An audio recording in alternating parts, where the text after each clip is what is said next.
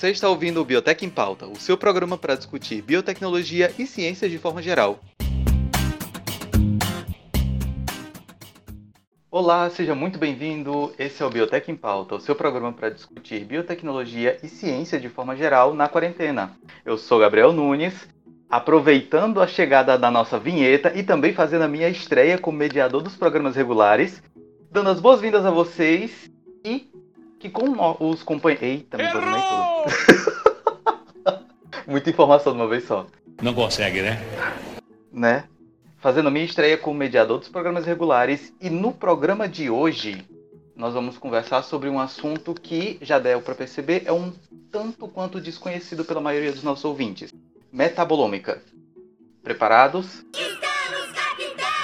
Então, enquanto vocês respiram e se preparam, vamos dar as boas-vindas aos nossos membros de hoje. Quem vai estar aqui, aqui, comigo no programa, mais uma vez, a minha companheira Otaku e conspiradora Flávia. Tudo bem contigo, amiga? Boa noite. E aí, gente, como é que vocês estão? Cara, assim, ó, eu escuto falar de qualquer ciência ômica, já sobe assim um frio na espinha, assim, começa suar frio, que já começa a passar aqueles filmes assim na cabeça, tipo Guerra do, do Vietnã, quando tu, tu lembra do, do desespero que foi as disciplinas.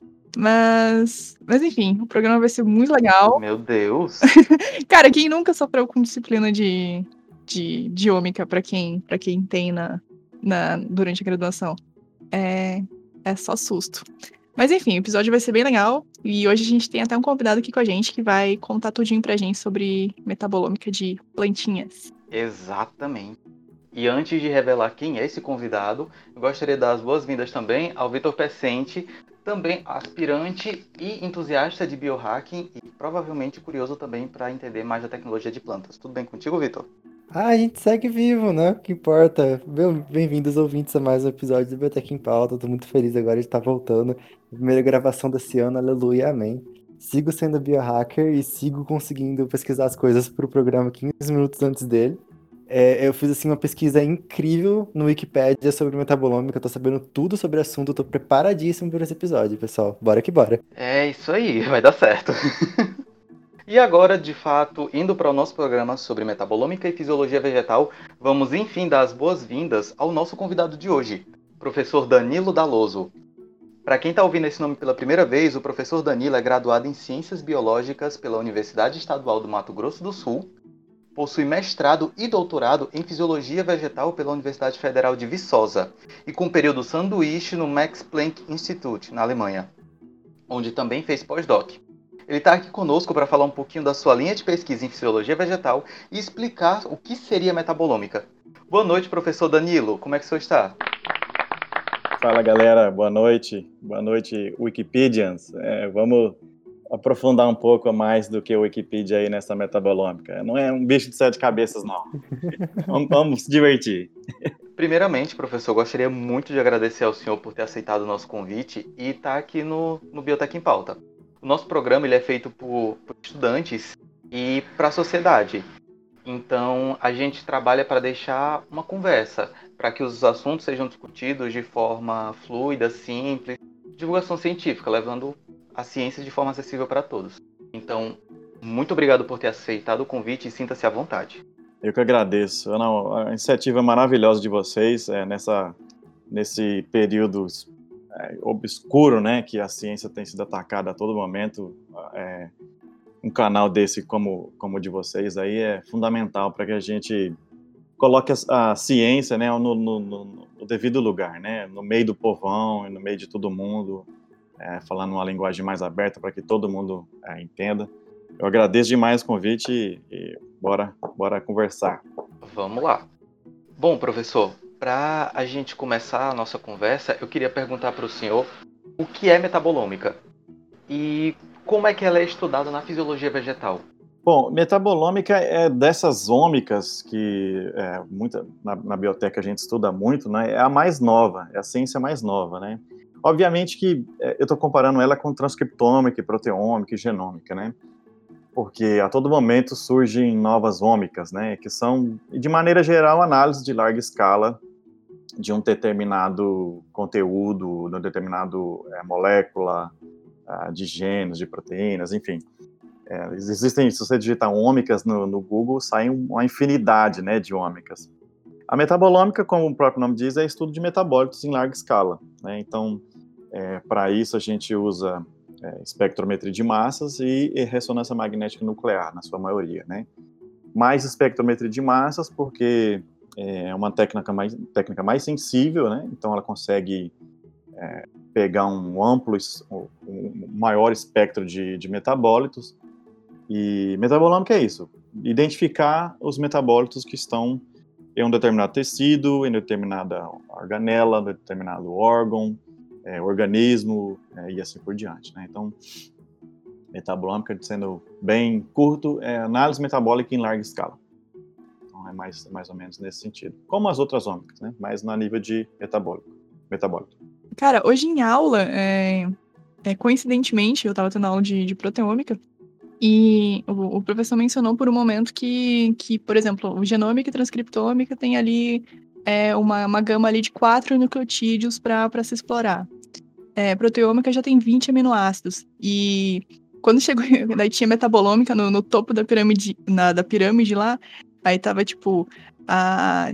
É, sei lá, acho que era, era 10 na, na 5, não sei, era um número absurdo de quantidade de, de, de compostos, né, que se tem para estudar. Então, então ela, ela abrange muito mais, né, do que a demais, né? do que a, as outras ômicas. É, você, você tem uma, principalmente em plantas, né? A gente tem uma estimativa assim que cada planta teria mais ou menos 30 mil metabólitos. Claro que umas têm mais, outras menos. E no reino vegetal, assim, a estimativa é de que tenha mais de 200 mil é, compostos, né? Então... Era um número parecido com, com esse, era 20 elevado a 5, é. algo assim. Exato. Então, assim, é claro que isso depende também dos outros níveis, né? Porque uma, um, um, metabólito é, é, sintetizado a partir de uma reação enzimática, então depende da proteína estar tá lá também, né?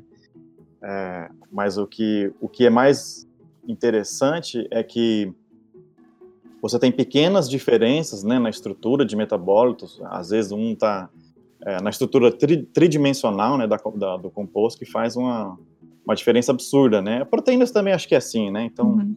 essa, essa complexidade estrutural do, dos metabólitos é algo que é, fascina a gente e, e, e, e, na verdade, é o que mais complica o estudo de metabolômica, porque é, ao contrário do, da transcriptômica e proteômica, por exemplo, você joga num banco de dados lá e identifica o seu gene ou sua proteína, né?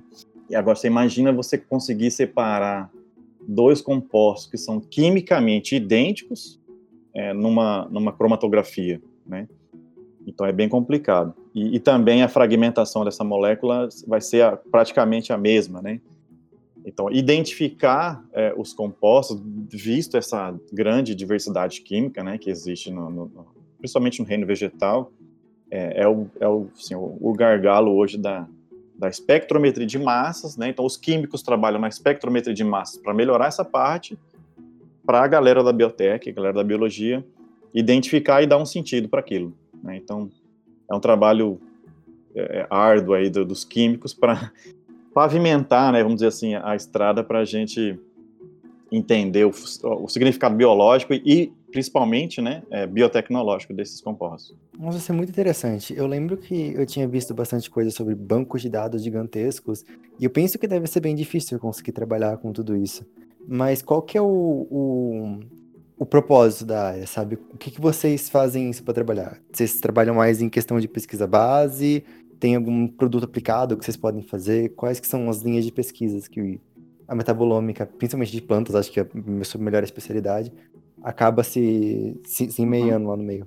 É assim, de, de maneira geral, a metabolômica tem uma parte bem aplicada, né? E uma parte mais básica, porque aplicada porque tudo que você come, né, é, são metabólitos, né? Ou seja, não só metabólitos, mas é, aquela ideia de ter pratos coloridos, né, está relacionado com metabólitos, né, então flavonoides, carotenoides, é, que dão cores, né, e são todas moléculas que, do ponto de vista é, é, é, de saúde, né, são muito importantes. Então, tem essa parte estritamente relacionada à aplicação é, na saúde, né, da, que a gente chama até de foodomics, né, então o nome até pra gente em português fica meio estranho. Mas é as ômicas, é uma ômica relacionada à comida, né? Então é food omics. ok? Não confunda. É... tá, ficou mais claro agora. Mas é, essa é a parte nutricional, né? Então, assim, a, a, galera da nutrição trabalha muito com isso. A galera da medicina tem um, um, um outro é, aspecto bastante aplicado, que é o uso de moléculas, né? É, é de, de metabólitos aplicado na medicina, né? Então, assim, moléculas que combatem câncer, moléculas que combatem diversos tipos de doença. E, e, uma outra linha que é bem interessante, que é encontrar marcadores de doenças, né? Então, é, nesse sentido, a gente trabalha um pouco com o pessoal da medicina lá. Já trabalhei também no meu, meu pós-doutorado, tentando encontrar marcadores de doenças, né? Então, ou seja, quais são as moléculas que são mais no, no, no, moléculas no sentido de metabólitos, né? Que são mais acumuladas em uma determinada doença, que a gente pode utilizar isso para um, teste clínico e assim por diante. E tem a parte estritamente é, teórica, vamos dizer assim, né, que aí entra duas áreas, que uma é a química da, da espectrometria de massa, a físico-química, né, do equipamento em si, é, que isso mais está relacionado com os físicos e químicos, e tem a parte de entender a regulação metabólica. Né? Então, o nosso grupo na, na UFC está mais relacionado com a parte de regulação metabólica. No caso, a gente usa plantas como modelo, né?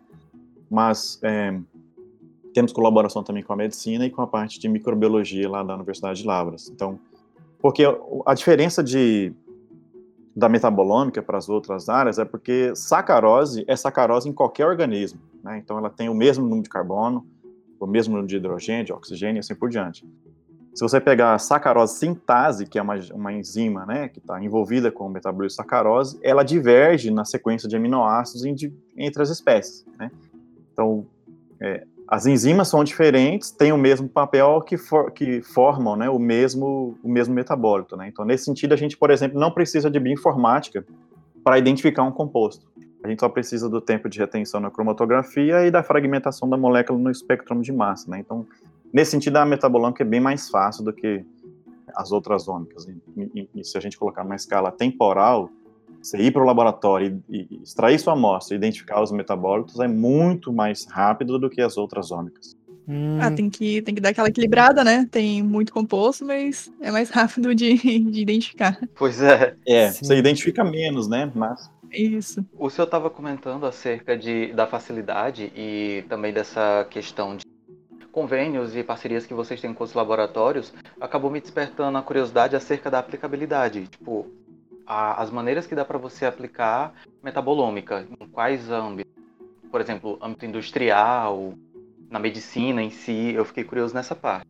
Não, é sensacional sua pergunta. É assim, é, por exemplo, vou te dar um exemplo bem prático. Nós temos um, dois projetos em colaboração com o curso de microbiologia da UFLA, que os dois são bem interessantes. Um é a produção de biosurfactante é, e o outro é uma é, é, fazer uma seleção é, de micro-organismos que produzam mais glutamato, né?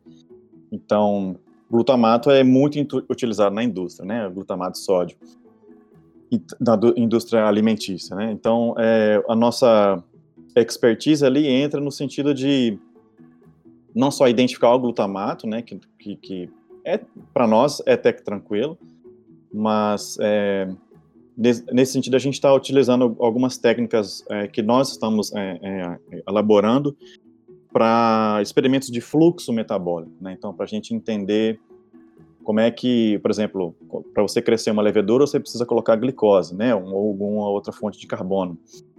Então, a gente está querendo entender como é que o carbono da glicose é degradado, né? é, é usado pela glicólise, passa ali pelo ciclo TCA e depois vai ser é, usado para síntese de glutamato, né? Então, para isso, para ter esse tipo de informação de fluxo, é, é, é, complicado. Não, aí precisa ter um pouco mais de, de, de expertise, entendeu? Então, a gente, um dos, dos, dos, projetos que a gente tem de bem aplicável, assim, é essa parte da microbiologia.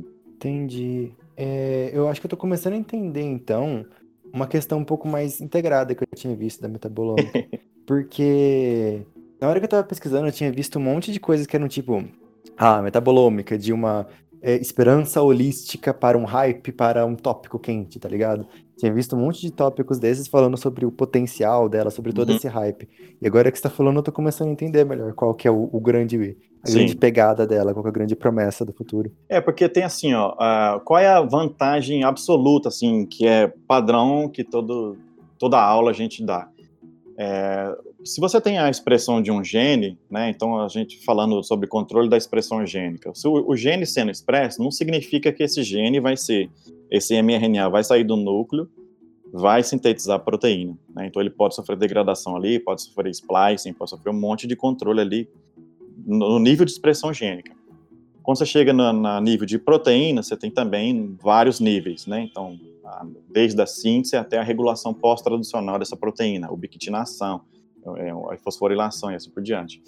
A metabo a- a- quando você tem um metabólito, já passou todas essas etapas. E não necessariamente, para ter mudanças metabólicas, você precisa ter um gene sendo expresso. Tá? Então, por exemplo, muitos, é, muitas proteínas já estão sintetizadas, é, enzimas, por exemplo, né, é, só precisa de uma fosforilação de um resíduo, lá de, de resíduo de serina ou treonina, para estar ativa. Então, não precisa que esse gene seja expresso, né? Então, qual é a vantagem da metabolômica nesse sentido? Se você está vendo é, mudanças metabólicas, é porque aquilo já vai levar a um fenótipo, né? Vai mudar, vai levar a uma mudança fisiológica, né? E se você vê a expressão do gene, a nível de mRNA, você tem toda aquela etapa ali para o RNA C chegar lá na proteína, a proteína ser sintetizada e estar ativa, né? Então tem vários níveis de controle que esse mRNA precisa passar. Então é, a, a metabolômica tem essa vantagem e nesse sentido do seu comentário existem vários modelos metabólicos já, ou seja, você tem modelos matemáticos que é, prevêem todas as mudanças em cada reação enzimática. Né? Então, vamos supor, você tem, sei lá, 15 mil reações enzimáticas ocorrendo no organismo. Né? Então, você tem um modelo que tem todas essas reações e você consegue é, predizer, né, é, como é que, vai, o que, que vai ser alterado em função de um determinado tratamento. Né? Então, estresse oxidativo, é, excesso de luz, é, excesso de metal pesado, enfim, você testa o que você quiser, né? Então, esses modelos são, são mais bem estabelecidos para a metabolômica, por isso que tem essa, essa questão mais sistêmica por trás da metabolômica e, e menos, não que não tenha nos outros, mas menos é, na outra parte, né, de transcriptome, de proteômica. Professor, agora que, que o senhor mencionou a- as outras ômicas, é, a metabolômica ela consegue trabalhar em conjunto com a, por exemplo, com uma genômica funcional, por exemplo, ou com, ou com a questão ali do transcriptoma também? Tipo, utiliza como trabalha em conjunto, na verdade, tipo, é, ali, ali na hora, ou ela pode ser mais independente também?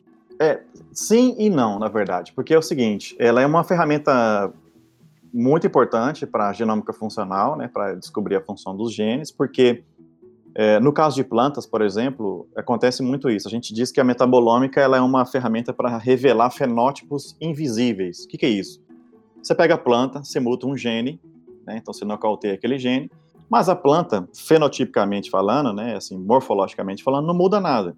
né? Então, é, você, a primeira suposição que a gente tem é dizer esse gene mutado não afeta em nada, né? Uhum. E aí quando você faz a metabolômica, é, você percebe que mudou muito, né? Então, é, a plasticidade metabólica, ou seja, a capacidade da planta muda, se adequar àquela nova situação, é, é altíssima, né? Então, a metabolômica, em termos de genômica funcional, é, assim, perfeita. Agora, ela não casa bem com as outras ômicas, sobretudo transcriptômica, por causa do que eu acabei de falar. Porque o nível da expressão do gene, é, existe uma, uma, diferença entre essas escalas é, temporal. Então, por exemplo, mudanças metabólicas ocorrem na escala de milissegundos. Então, você, milis, um segundo você já tem um carbono, vocês lembram lá do ciclo de Calvin, né? Então, a Rubisco fixa lá um CO2, um segundo já tem é, um 3 PGA lá totalmente marcado, se você usar carbono marcado. Né? Então, é muito rápido. Mudanças metabólicas são extremamente rápidas. E aí, quando você faz, se você pegar dados de expressão gênica e querer correlacionar com os dados do metabólito, você tem uma baixa correlação, porque eles têm escalas temporais diferentes, entendeu? Então, por exemplo, plantas sob estresse. que, que ela vai ativar primeiro? Mudanças metabólicas. Caso isso não seja suficiente, ela ativa um outro mecanismo que depende de expressão gênica. Tá? Porque o processo de expressão gênica é muito custoso. E o processo de, meta, é, de mudanças metabólicas normalmente é, ocorre a nível de pós-traducional, a nível pós-traducional, ou seja, simplesmente precisa da enzima estar tá fosforilada ou não, por exemplo. Né? Então, a enzima está fosforilada, ela está ativa, desfosforilada, ela está inativa.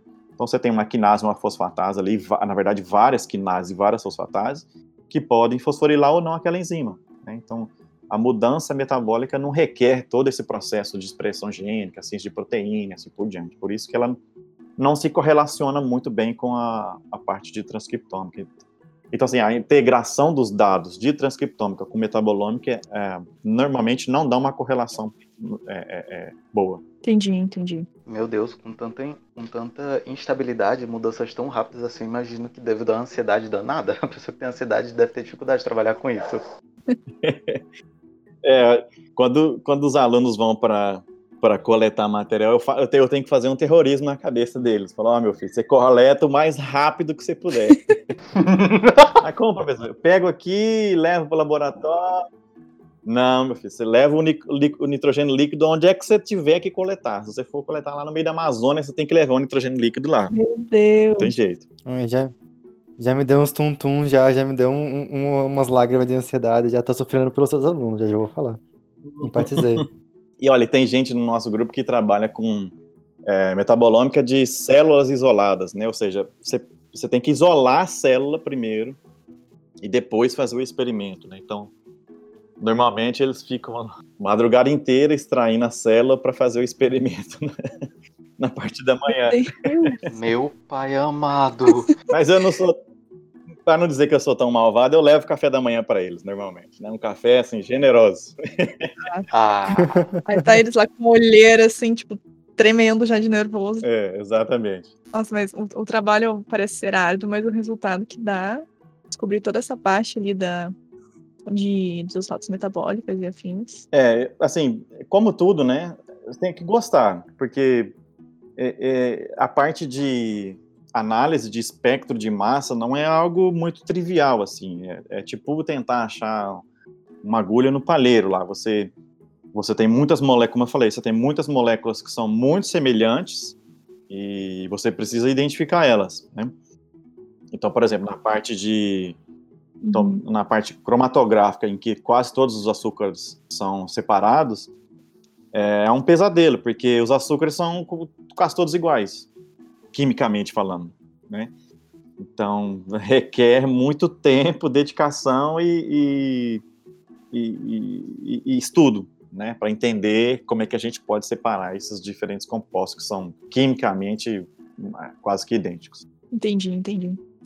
E aí, ouvinte, tá gostando do programa? Tá curtindo? Então, a gente está com uma campanha no Apoia-se com o intuito de ir arrecadando uma graninha extra para a gente conseguir investir no podcast melhorar a qualidade do áudio, adquirir equipamentos melhores, melhorar os programas que a gente está utilizando. Quem sabe um dia sair do Discord para uma plataforma mais profissional, que não tenha tanto ruído. Enfim, é, o nosso objetivo é melhorar o trabalho e, consequentemente, melhorar o conteúdo que nós levamos até vocês. Então, se você estiver curtindo, tiver interesse em dar esse apoio, o link da campanha está lá na descrição do episódio. Mas caso você já queira aproveitar logo, é o apoia.se barra Biotech em Pauta. O seu um real doado já é de, uma grande ajuda pra gente. Afinal, um grupo de universitários recebendo bolsa 400 reais, tem despesa, é difícil. Então, vocês podem, vocês podem doar qualquer valor que vai ser de uma ajuda imensa. Pois bem, voltando dos comerciais, professor, Quanto à parte de estresse de plantas, o senhor pode explanar para a gente um pouquinho sobre o foco da sua linha de pesquisa? Bom, no, no Lab Plant ali, na UFC, a gente, é, nós somos, na verdade, dois grupos, né? É, eu, um grupo liderado por mim e outro pelo professor Albenizio. E no total nós somos, em, hoje nós estamos com 30 e sei lá quantas pessoas, 30, é, sempre, sempre muda, né? 133, 34. E cada projeto é um tópico, não tem um, não tem um igual ao outro. E, e relacionado a estresse, nós trabalhamos com, com a demanda regional, né? Assim, estresse salino e estresse hídrico, tá? É, são estresses extremamente complexos de entender, porque são o que a gente chama de herança é, poligênica, né? Ou seja, vários genes é, estão relacionados à, à tolerância a esse tipo de estresse. E o que a gente tem feito é alguma parte metabólica também, né? E fisiológica é, nesse sentido, né? Então, entender como é que as plantas é, conseguem é, sobreviver a essas condições de seca, que é um dos nossos desafios. Outra coisa que a gente tem é, feito não é muito, ah, não era até chegar aqui no UFC, na verdade, a minha área, mas também uma demanda regional, que é a interação planta-vírus, né?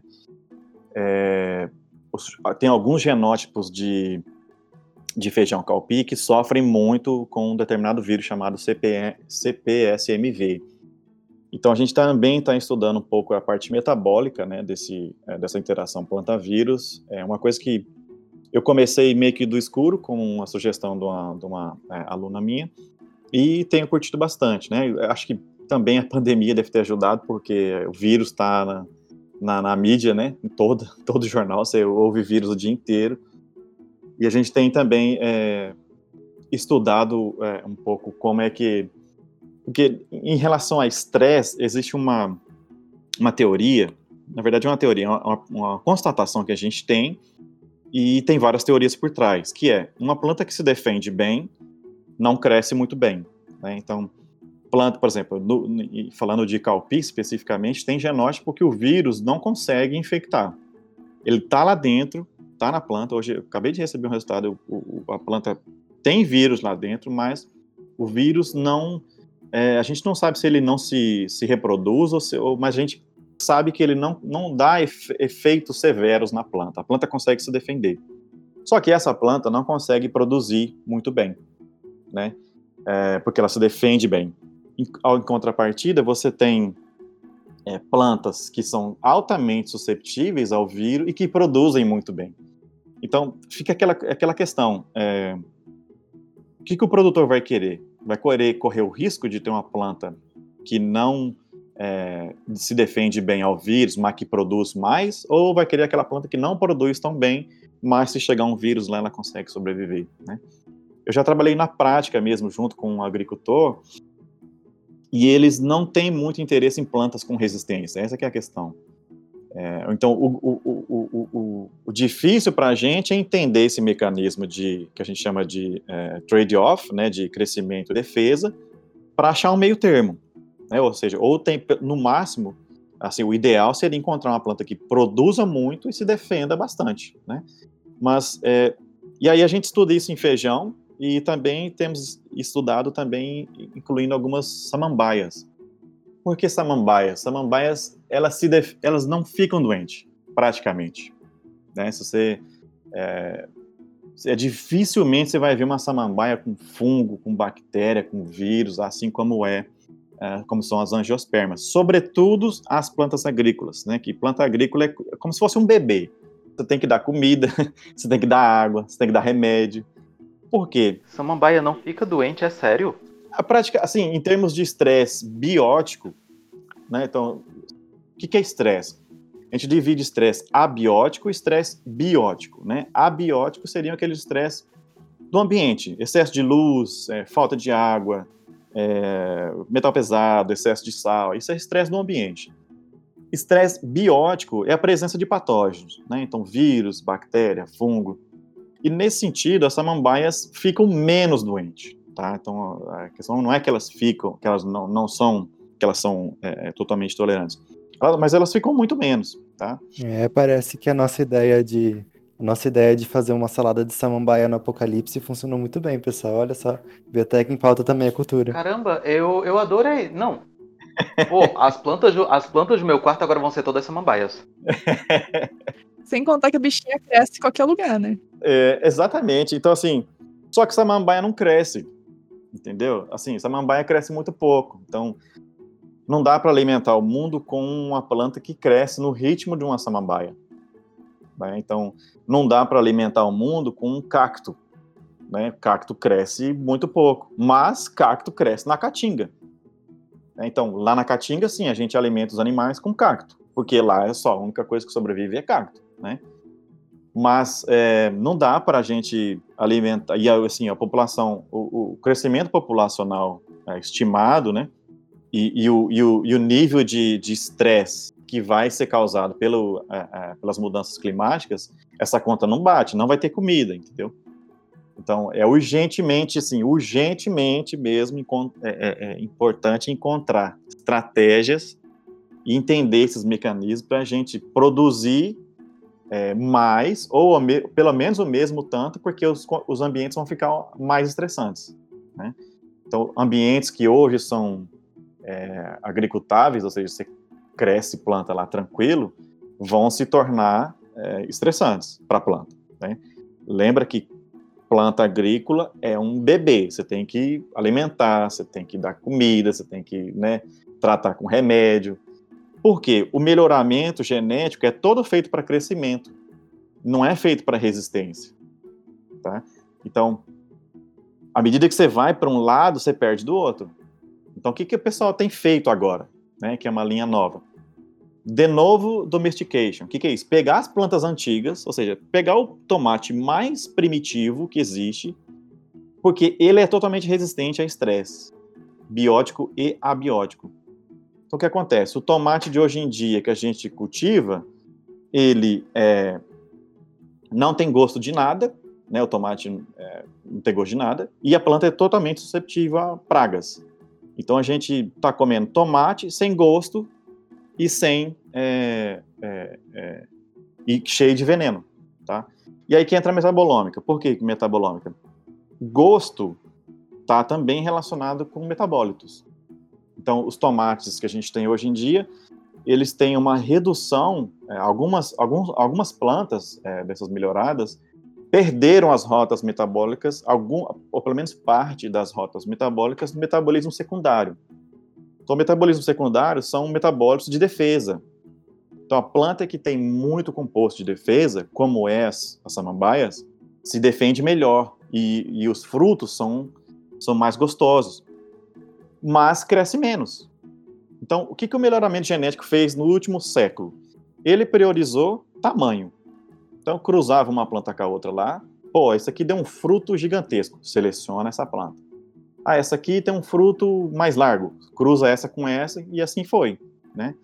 Eles não estavam, eles não sabiam o que, que eles cruzavam. Só, querem, só queriam saber uma coisa: peso do fruto, é, rendimento, né? Então essa foi a, a, a estratégia do último século que deu errado, né? Assim, é lógico que nós, nós estamos sendo alimentados por essa, por essa, por esse melhoramento genético, né? Mas a gente está vendo que agora a gente precisa de. Essas plantas precisam ser um pouco mais tolerantes, não dá para ser. É, simplesmente focar no crescimento, entendeu? Então a, a, a solução agora é achar quais são esses genes e metabólitos ali que tem na samambaia e levar para o tomate, para as plantas mais sensíveis? É, basicamente sim. Na verdade, é, não precisa ser necessariamente a, a samambaia. Uhum. É, porque as plantas primitivas de cada genótipo, então a soja lá mais primitiva, que a gente chama de selvagem, né? É, o, o, tomate selvagem, é, o trigo selvagem, todas essas plantas que deram origem a esses cultivares de hoje em dia, elas têm essa característica é, de, de, ter mais, é, de ser nutricionalmente melhor. Né? E isso está diretamente relacionado com rotas metabólicas. Né? Então, é, é nesse sentido que, que essa pesquisa tem utilizado. Mas é, é possível também você pegar. Hoje tem estratégias de, de biologia sintética que você consegue pegar uma rota metabólica inteira de um organismo e pôr no outro. Isso é tranquilo. Inclusive em planta. Então, assim, se tem uma. Por exemplo, criaram-se uma levedura que é, evita, é, faz a, a, na produção de cerveja, você precisa ter a fermentação e depois você tem a adição do, de, de o lúpulo, né? E o lúpulo é o que dá um amargor, que dá um aroma, que dá o sabor da, da cerveja. É, se, o Isso. pessoal criou uma levedura que tem várias rotas metabólicas de é, é, manjericão e menta. Então eles pegaram os metabólicos secundários dessas espécies que estão inclusos em lúpulo, né, na, na, na flor de lúpulo, e transformaram a levedura, ou seja, a levedura faz já o papel do lúpulo. Né? Então ela já tem esses compostos do lúpulo. Então não tem, não tem Eita, limite para engenharia genética, biologia sintética. né? Caraca, não tem mesmo. Não tem limite. Você pode pegar é, é, qualquer. Você pode pegar uma rota metabólica inteira, não precisa ser um gene, né? Você pode pegar uma rota metabólica inteira e colocar no outro organismo que funciona. Né? Então, não tem limite. Então, você pode sim pegar uma rota metabólica inteira de pteridófita e incluir na, na, na cultura agrícola. Né? É possível. Uhum. Cara, isso é simplesmente genial. Genial demais. Nossa, né? Não fazia ideia que dava pra. Que já tava nesse nível as coisas. Não, já. é, o- quando eu saí do, do, do Instituto Max Planck, eu, e o, o trabalho saiu ano passado. É, o trabalho é com tomate e eles manipularam 20 genes. né? Então, são 20 genes manipulados com diferentes promotores, com diferentes. é, é, um gene era superexpresso na folha, outro gene era superexpresso no caule, outro era silenciado no fruto, enfim. É, praticamente um, um desenho assim que você faz e, e eles conseguiram manipular a expressão de 20 genes de uma vez. Hum. Então, Nossa. Pois é, Flávia, você falou que já estava nesse, nesse estado aqui, só que eu penso que lá pro exterior deve ser ainda mais avançado, né? Deve ter umas experiências ainda a mais, mais, mais pra frente lá. com certeza, é, dinheiro, é, dinheiro faz toda a diferença, não tem Ixi. jeito. Uhum. Mas é, al- algum- alguns gargalos biotecnológicos são assim aquela coisa que parece ser inesperada, né? Que tem muitos muitos achados biotecnológicos que parecem, ah, como eu não pensei nisso antes, né? É, porque tem muita muita coisa que pode ser é, é tipo assim uma sacada dessa, né? Pô, se a pteridófita não não fica doente, ela tem alguma coisa que as outras não têm, né? O que que é? Se você achar a chave, né? É, e não necessariamente você precisa de muito dinheiro para fazer isso, né? Então, a gente que não tem dinheiro, comparativamente, né, é, tem que pensar mais. Não dá para sair fazendo coisas aleatórias, porque não tem dinheiro, não tem jeito, né? Então tem que fazer uma coisa mais, mais bem pensada. O que é, de certa forma, uma vantagem, tá? Porque você acaba tendo resultados mais concretos, dizer assim. Uhum. Isso é bem interessante, na verdade. É... Na verdade, eu tava curioso por isso. Ta- Eu tava dando seu currículo. Você já foi pro, pro, pro exterior também, né? É, agora mais especificamente pro doutorado. É, você podia contar um pouco pra gente como que foi a experiência fora do país? Qual foi a tese de doutorado? Como que é trabalhar com os estrangeiros? O brasileiro realmente tem essa fama de, de trabalhador lá fora? Sim, sim. Assim, é, é uma, foi uma experiência maravilhosa. é, e talvez esse ano eu volte já, mas é, vamos ver, vai estar dependendo da, da Universidade liberar. Assim, o brasileiro, aquele programa Ciência Sem Fronteira foi sensacional, porque deu oportunidade para quem queria trabalhar, né? Mas, lógico que, como foi uma coisa é, muito aberta, ou seja, tinha bolsa para todo mundo, todo mundo mesmo que queria ir na pós-graduação, foi, só não foi quem não quis. E aí, nesse sentido, teve gente que foi por ir, né? Então, assim, tinha banda de samba formada por bolsistas do Ciências Sem Fronteira na Europa. Eles faziam uma turnê pela Europa.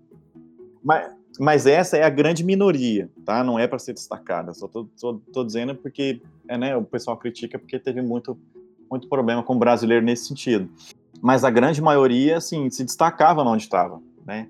E até hoje eu acompanho, assim, toda revista é, boa, quase todo volume tem um brasileiro no meio dos papers dos gringos. E muitas vezes é o primeiro autor.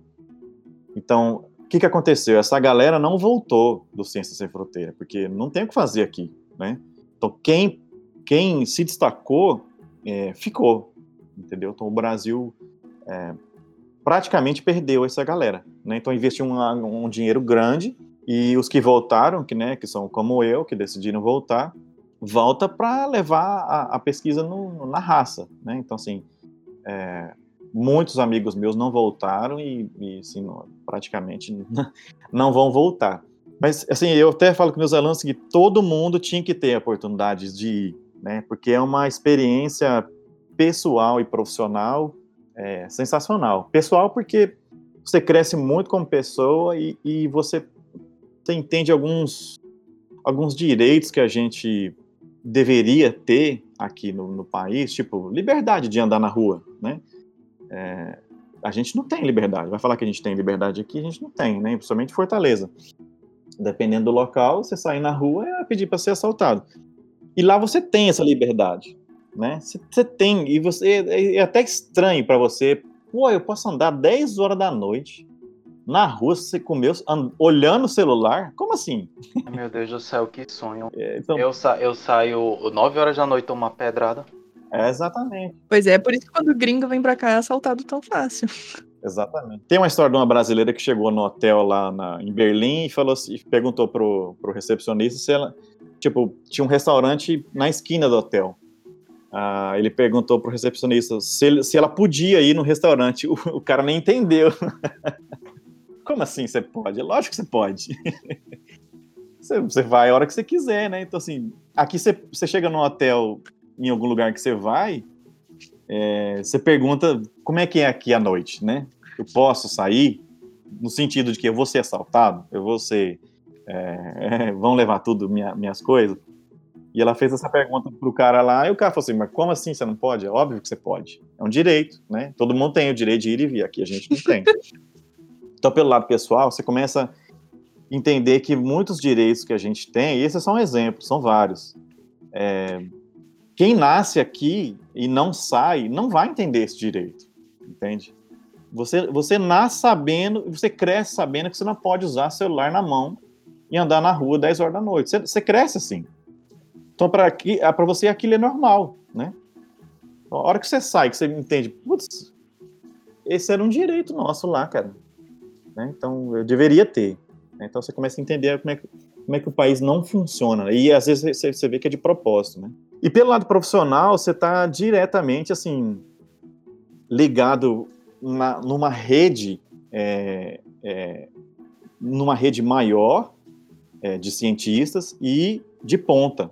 Então a ciência de ponta você tem mais acesso, né? Porque você tem mais dinheiro, você tem mais é, facilidade de intercâmbio, e sobretudo na Europa, né? Porque você tem é um país, um continente muito muito pequeno.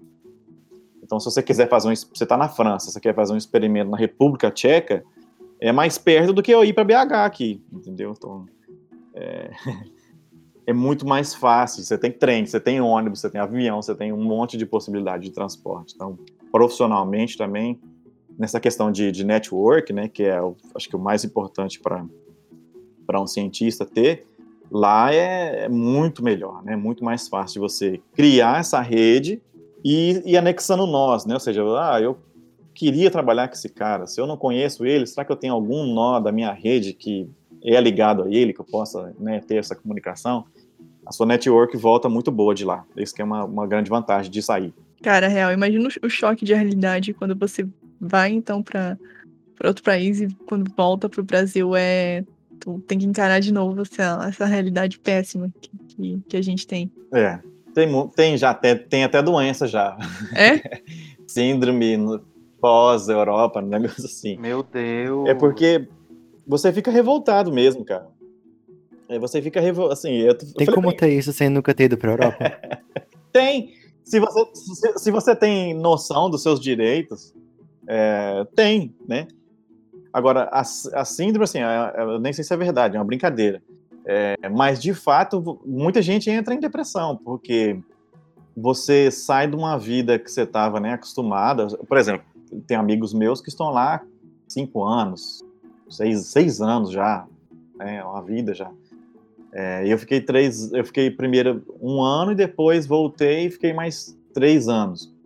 Mas eu, eu já fui querendo, eu já fui sabendo que eu ia voltar. Então, é, eu já, já eu não sei se eu sofri tanto, entendeu? Eu também já estava um pouco saudade do Brasil, enfim. Mas é, tem gente que volta e não, não, consegue viver aqui, não. Porque aqui é. é, é esse é, sistema aqui é. aqui não é para amador, não. Professor, você tinha comentado, é, você, você frequentou o Instituto Max Planck? Max Planck, yeah. Isso. É, você poderia falar então como é que é, qual foi o, o, trabalho desenvolvido aí? que o senhor comentou, eu, que o senhor comentou agora há pouco que, que, que saiu agora o, o artigo, enfim. Então, é, o, o, Max Planck, na verdade, esse Max Planck é, entenda como se fosse uma Embrapa, né?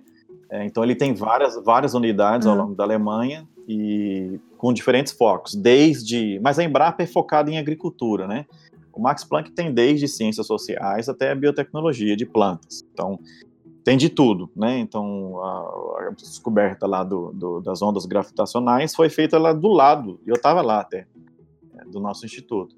E eu fui fazer, eu já fui é, em busca da metabolômica, né? Então a metabolômica começa nessa minha jornada para a Alemanha, porque eles foram os primeiros, é o primeiro ah, instituto, foi o, o instituto assim que por volta de 2000 criou essa técnica. Não estou dizendo que eles criaram do zero, mas é- claro que ciência tudo é uma, uma sequência, né?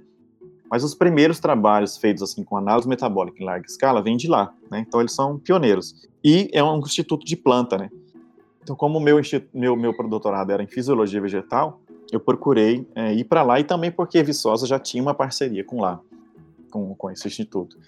Aí eu fui para lá em busca dessa dita metabolômica, né? E nossa, assim, foi paixão mesmo. É, é uma coisa que eu não esperava que é, eu fosse gostar tanto, que é uma, uma, uma parte bem desafiadora, mas que eu tenho é, bastante interesse. Então eu fui, eu fui no sanduíche nessa época que tinha bolsas, né? Então eu tinha bolsa e para vocês terem noção, eu aprovei três bolsas. Não é porque eu era bom, é porque tinha muita bolsa. Eu aprovei CNPq, Ciência Fronteira e CAPES. Então, você tinha essas. Ai, caraca. Que época. Não, era. Você tinha. Os tempos dourados que não voltam mais aí. É, e, e- e tinha ainda mais uma possibilidade que era bolsa via a pós-graduação, que sobrava. No, no nosso caso, que era curso conceito 7, sobrava bolsa. Então, como eu falei, não foi quem não quis. né? Então, a galera que não quis ir, não foi. E aí fui é, e trabalhei igual um chinês. É, eu trabalhei, assim, eu tinha um amigo argentino que ia me chamar toda sexta-feira para tomar uma cerveja e várias. Eu tava lá, oito horas eu tava lá no laboratório ainda. Porque é, era a oportunidade que eu tinha é, de voltar, sabe, fazer o seu nome para poder voltar, né? Então, dei o gás, foram 11 meses que eu trabalhei, perdi, sei lá, uns 10 quilos, mas sim, não, não, não foi sofrimento, sabe? Não foi sofrimento, foi delicioso.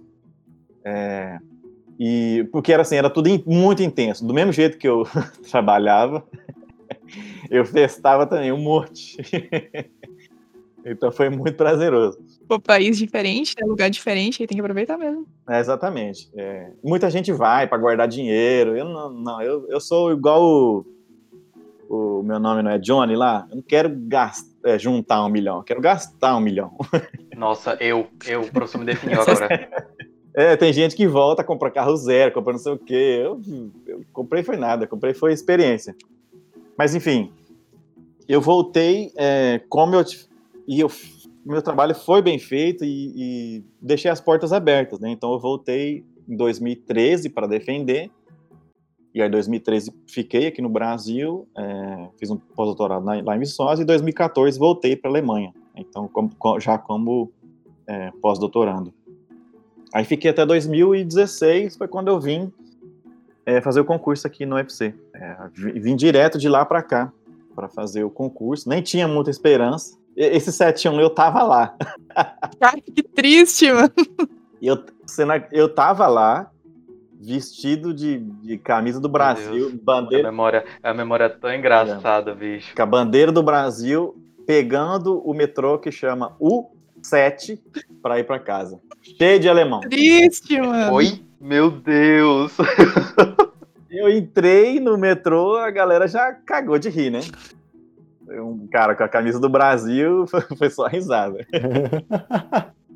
tu sofreu muito lá. Foi muito bullying. É, não, mas, mas o, eles não. Depois eu fui jogar bola, tipo, na quarta-feira com os meus amigos alemães lá e ninguém nem comentou. Eu achei estranho, né? Porque se fosse aqui no Brasil, a gente ia estar zoando até agora, né? Ah, mas eles também continuam zoando. O pessoal, os atletas lá do. Estavam no jogo, os, os- do time da seleção alemã, até hoje fica zoando ainda. Quando chega dia 7 do, de Uhum. julho, ou dia 1 de julho. Não, 7 de janeiro e 1 de julho. É, mas não Mas, é. cara, foi memorável. Você ia É. na cozinha pegar um copo d'água, gol da Alemanha. Saca? Você chegou na sala, gol da Alemanha. Não dava nem tempo de respirar. Exatamente. Eu tava assistindo com um monte de amigo. Não tinha muito alemão, não. Mas, enfim, foi, foi é, o legal é que eu fui assistir a final da Copa contra a Argentina e torci igual criança pra Alemanha, né? Verdade, porque a Argentina ganhar no Brasil não ia dar certo, não. Não, aí também já é sacanagem. Mas então, desculpa te cortar.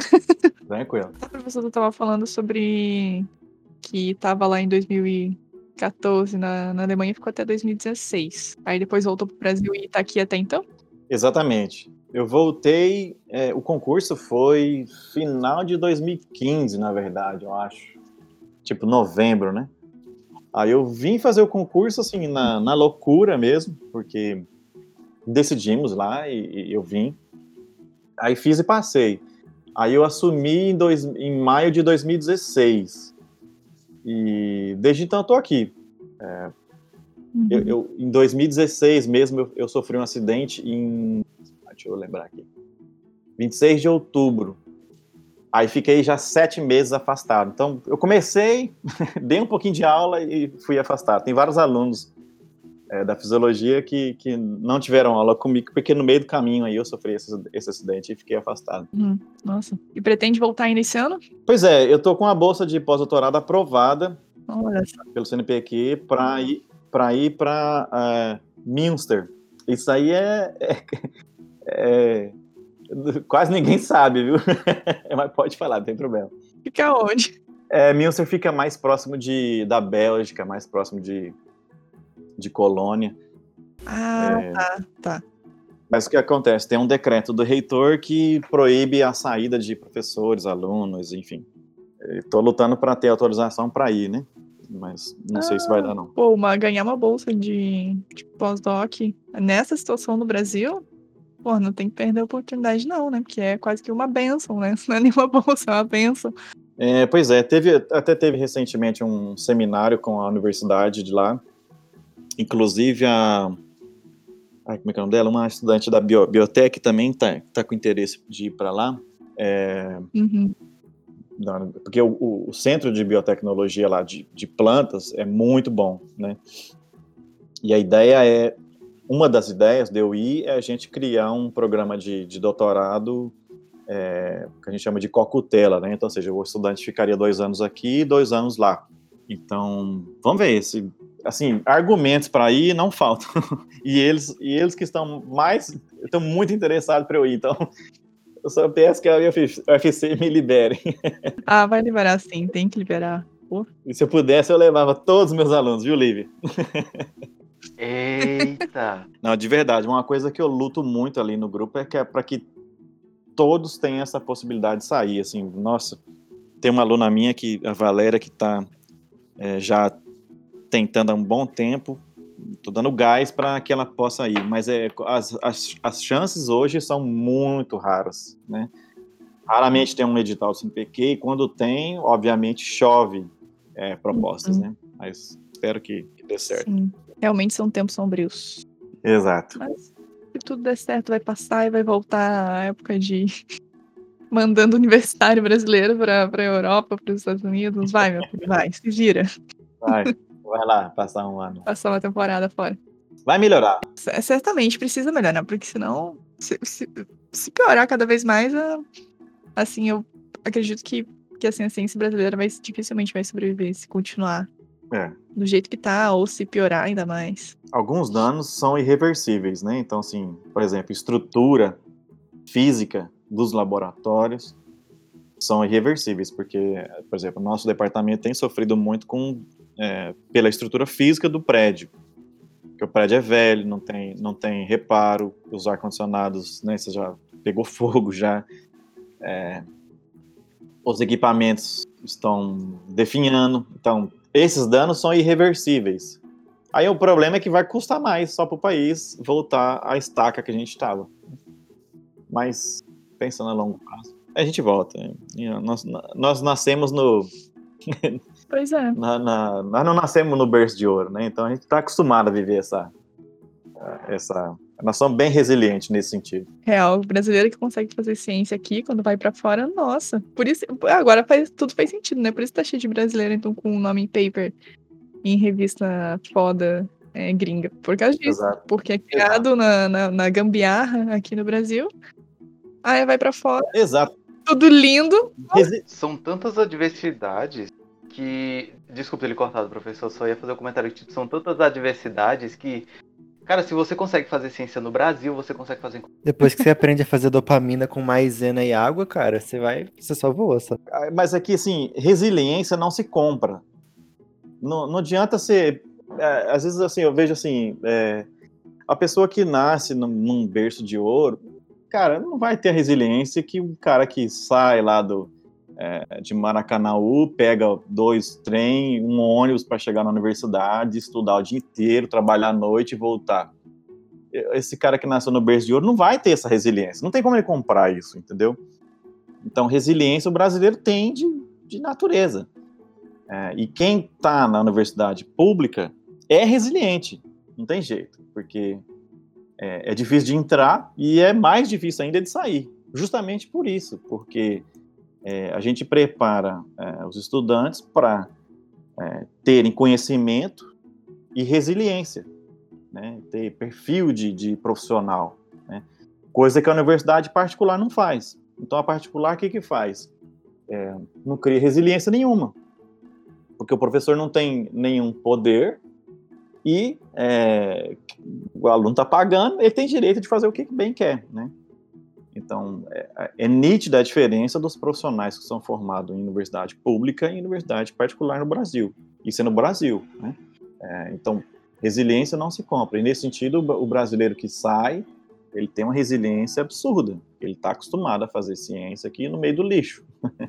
Os laboratórios de biologia molecular aqui é, tem azulejo na bancada, né? Então isso é um azulejo na bancada é a coisa mais é, anti, vamos, sei lá, é uma coisa é o pior material que você poderia usar num laboratório de biologia molecular, mas é o que tem. O que, que você vai fazer? Passa álcool, taca fogo e extrai DNA lá. Ah, a gente é. consegue. Se vira. E dá certo, né? E dá certo, dá certo. Resiliência não se compra e o cientista brasileiro tem resiliência de sobra, cara.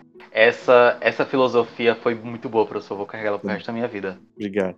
Ah, mas é isso, cara. É, mas isso é na vida mesmo, né? Assim, é, você pega assim, por exemplo, jogador de futebol, é, você vê muita pessoa que saiu lá de baixo mesmo e, e consegue se dar bem. Por quê? Porque futebol exige, exige muita resiliência. O que a gente vê de sucesso ali na televisão é a ponta do iceberg. Você tem uma, assim, uma infinidade é, de, de, de, meninos que não conseguem uhum. chegar nem um terço do que é essa, esse nível de sucesso né, de televisão. E só quem chega, quem que chega? Com muita perseverança e resiliência. Tem que ter resiliência, não tem jeito. E o cara que está criado no berço de ouro não, não tem, não adianta.